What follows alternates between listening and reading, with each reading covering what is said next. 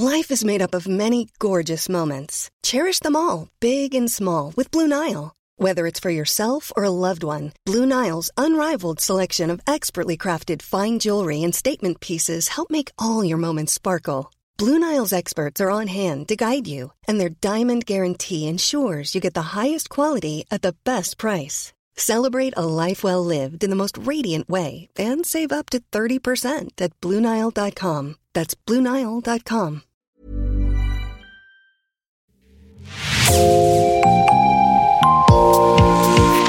Bonjour et bienvenue dans Podcasting, l'actu dans la poche, le podcast quotidien d'actualité du Grand Sud-Ouest. Chaque jour, suivez-nous à la découverte de l'information régionale avec les journalistes et chroniqueurs du territoire. Je m'appelle Jean Berthelot de Lagleté.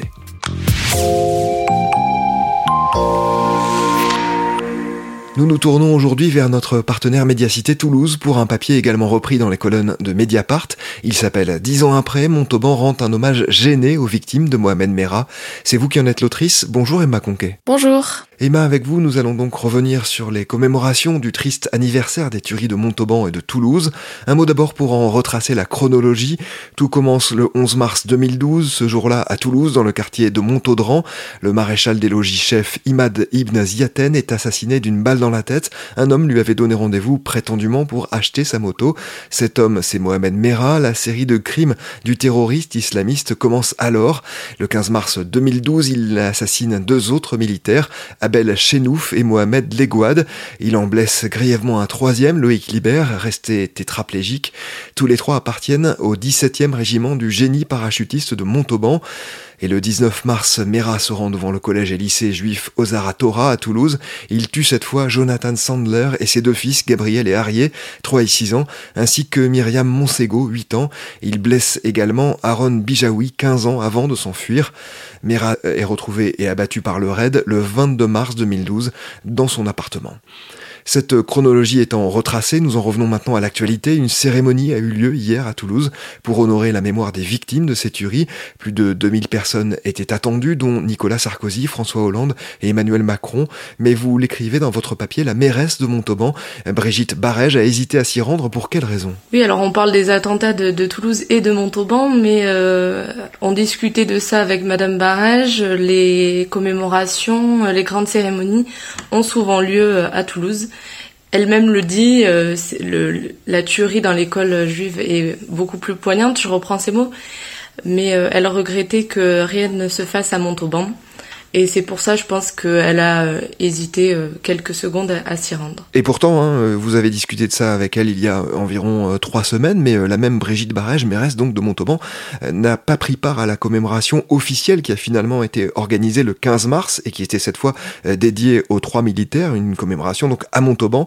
Et là encore, cette décision peut surprendre au regard de ce que vous nous dites. Ça, c'était vraiment une surprise parce que pendant tout, tout le long de notre, de notre entretien, elle a expliqué que elle, euh, comme chaque année, euh, elle allait euh, déposer une gerbe devant la stèle commémorative en présence des élus locaux et que c'était vraiment le rendez-vous annuel. Et pour bien spécifier le fait que non, les victimes de Montauban n'étaient pas oubliées et que c'était important pour elle et pour les, les autres élus de faire ce dépôt de gerbe quand j'ai appris qu'elle n'était pas là parce qu'elle était en vacances, oui, ça a été vraiment une, une grosse surprise. Je pense euh, surtout euh, de pour les pour les, les autres élus, notamment des élus de son propre camp, euh, des, des républicains.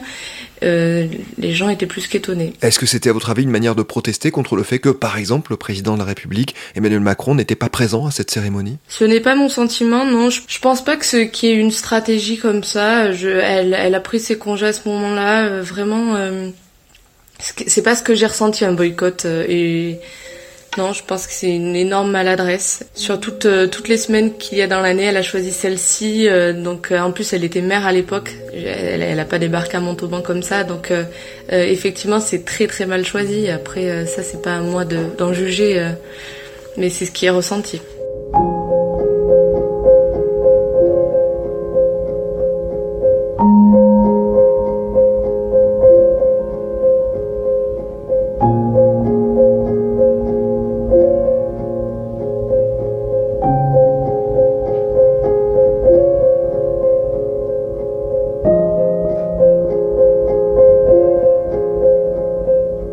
you.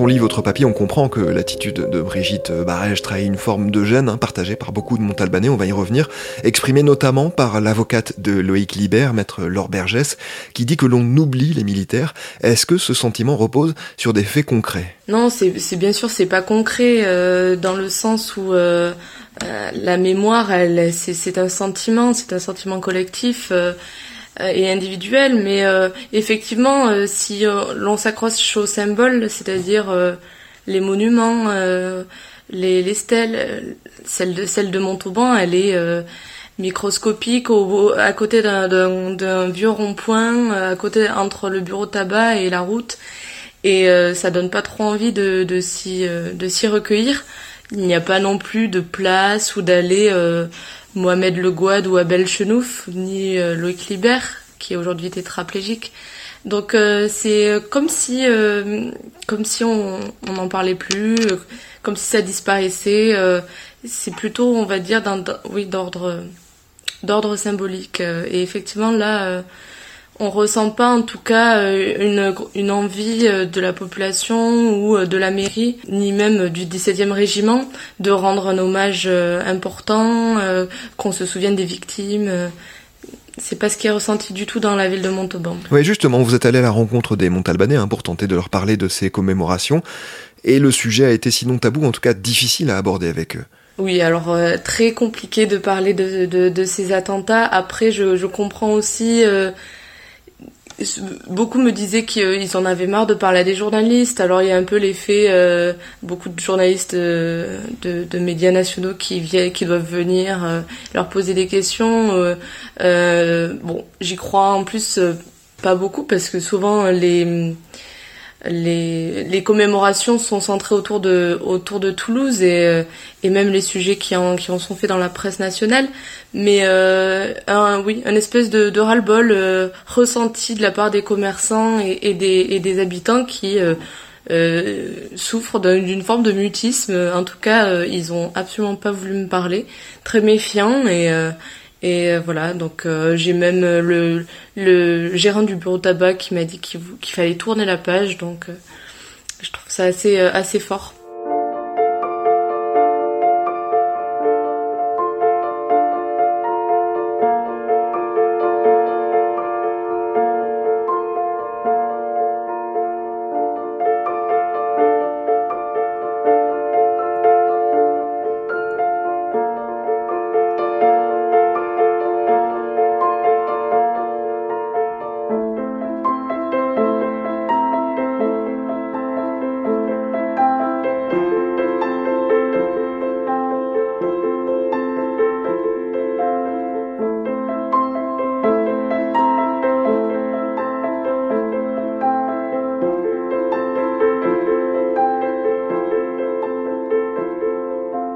Du côté du 17e régiment de parachutistes hein, de Montauban, là encore, vous l'avez évoqué rapidement, vous avez eu du mal à recueillir des réactions. La Grande Muette, vous l'écrivez, est restée fidèle à sa réputation, comme si, d'une certaine manière, la façon dont les deux militaires ont été tués ajoutait une forme de gêne, là encore, à la peine de leurs camarades. Les, le 17e régiment, donc ils me l'ont dit, au début je voulais aller euh, dans la caserne, ils ne communiquent pas du tout sur les attentats, ils ont pris cette décision... Euh, euh, très rapidement après les attentats et depuis dix ans ils ne veulent euh, parler à aucun journaliste euh, et euh, ils font des commémorations en interne, ils ne se rendent même pas aux commémorations officielles.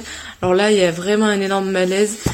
Je pense aussi un énorme traumatisme parce que, comme le dit très bien l'avocate de, Loïc Libert, Laure Bergès, les, militaires sont, habitués, sont préparés à, à, à mourir au combat ou ou au moins à se défendre. Là, euh, ce, cet attentat a ça de cruel, de euh, bon, toutes les victimes, euh, de toute manière, euh, tous les attentats sont tragiques, mais pour des militaires, de, de recevoir des balles dans le dos alors qu'ils retiraient de l'argent pour aller acheter des chocolatines, ça les a traumatisés et c'est ce qui crée cette gêne, on va dire, autour de ces attentats, parce que on ne peut pas euh, héroïser les victimes. Il n'y a pas cette figure comme euh, comme d'autres euh, militaires de, de, de, de, héros morts pour la France. Ou, non, là c'est vraiment c'était tellement lâche qui a une forme de gêne vis-à-vis de ça. Maître Bergès, donc euh, l'avocate de Loïc Libert, qui parle d'autant plus en connaissance de cause, puisqu'elle est,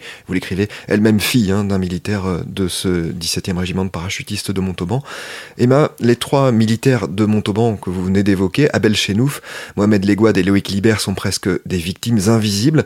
Pourquoi employez-vous cette expression? Ce sont des mots très forts, il y a pourtant une stèle, hein, et vous l'avez dit, qui rappelle leur sacrifice à Montauban. Déjà parce qu'à chaque fois que je suis euh, allée à l'encontre des élus, il était difficile pour eux, euh, que ce soit Madame Barège, euh, Monsieur Lévy, euh, il était difficile de se rappeler des noms des victimes. Ça m'a un peu marqué. il fallait reprendre les notes ou regarder le nom sur la stèle pour pour prononcer les noms de Mohamed Le Gouad et d'Abel Chenouf.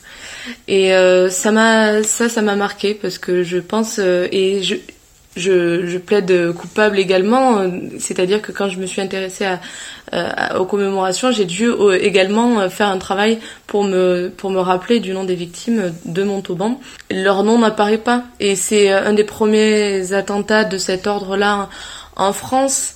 Et, euh, et, en l'occurrence, on parle des attentats de Mohamed Merah, même si officiellement c'est les attentats de Toulouse et Montauban, dans la bouche de tout le monde, c'est les attentats de Mohamed Merah.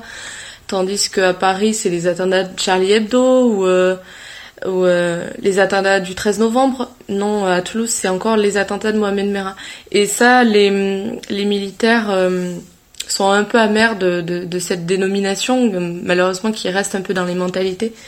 C'est qu'on on met en avant le tueur, l'assassin, le, terroriste, et on ne met pas en avant les victimes le nom des victimes. Et c'est pour ça que euh, j'ai employé ce terme-là d'invisibilisation. Et c'est ce qui, c'est ce qui a été euh, dit aussi de la part euh, de Pierre-Antoine Lévy, qui est sénateur du Tarn-et-Garonne et, premier adjoint à l'époque. C'est lui aussi qui a repris ces mots d'invisibilisation des victimes de Montauban.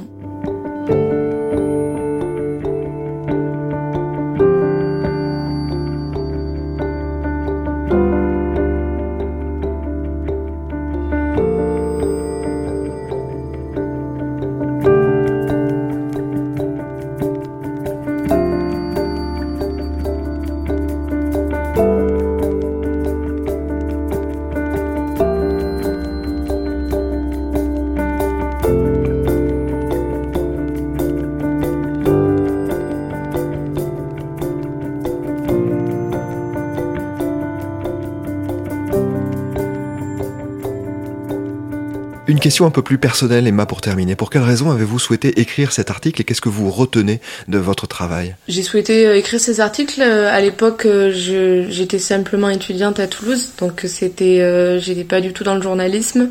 Je m'intéresse souvent à la mémoire et à l'histoire. J'étais étudiante en histoire justement, et c'est un sujet que que j'affectionne particulièrement. J'ai travaillé sur les mémoires des victimes d'AZDF je trouve que c'est que c'est intéressant de voir euh, comment la population, euh, les élus font leur deuil vis-à-vis euh, de d'attentats, vis-à-vis de gros traumatismes et et c'est la mémoire qui le reflète le mieux en fait. C'est les commémorations, les stèles, voilà. Et est-ce qu'il y a un élan collectif ou bien est-ce que chacun reste de son côté? Ça dit beaucoup de choses de, de la société, de la manière dont ces personnes euh, font leur deuil et c'est ce que je trouvais euh, intéressant dans ce sujet. Je suis partie avec euh, cette intuition du, du, déséquilibre mémoriel entre Toulouse et Montauban et moi je suis assez attachée à traiter aussi l'actualité ou bien des sujets qui se déroulent justement pas dans les grandes villes, c'est-à-dire dans les territoires. Alors Montauban c'est une, une ville importante mais n'empêche que tous les médias se concentrent à chaque fois sur Toulouse. Et c'est ce que c'est ce que je voulais faire euh, en, en, traitant le sujet euh, de l'angle de Montauban, c'était euh, aller voir ce qui se passait là où on n'allait pas vraiment. Et c'est cette démarche qui me qui m'a plu. Merci beaucoup Emma Conquet d'avoir euh, répondu à nos questions. Je rappelle hein, le titre de votre article paru sur Mediacité et sur Mediapart. Dix ans après, Montauban rend un hommage gêné aux victimes de Mohamed Merah. C'est la fin de cet épisode de podcasting. Rédaction en chef Anne-Charlotte Delange, production Juliette Brosseau, Juliette Chénion, Clara Echari, Myrène Garaïco-Echea, Mathilde Leuil et Marion Ruot, iconographie Magali Marico, programmation musicale Gabriel Taïeb réalisation Olivier Duval. Si vous aimez podcasting, le podcast quotidien d'actualité du Grand Sud-Ouest, n'hésitez pas à vous abonner, à liker et à partager nos publications. Retrouvez-nous chaque jour à 16h30 sur notre site et sur nos réseaux sociaux, ainsi que sur ceux des médias indépendants de la région qui sont nos partenaires. Retrouvez-nous aussi sur toutes les plateformes d'écoute, dont Spotify, Deezer, Apple Podcast ou Google Podcast. Podcasting, c'est l'actu dans la poche.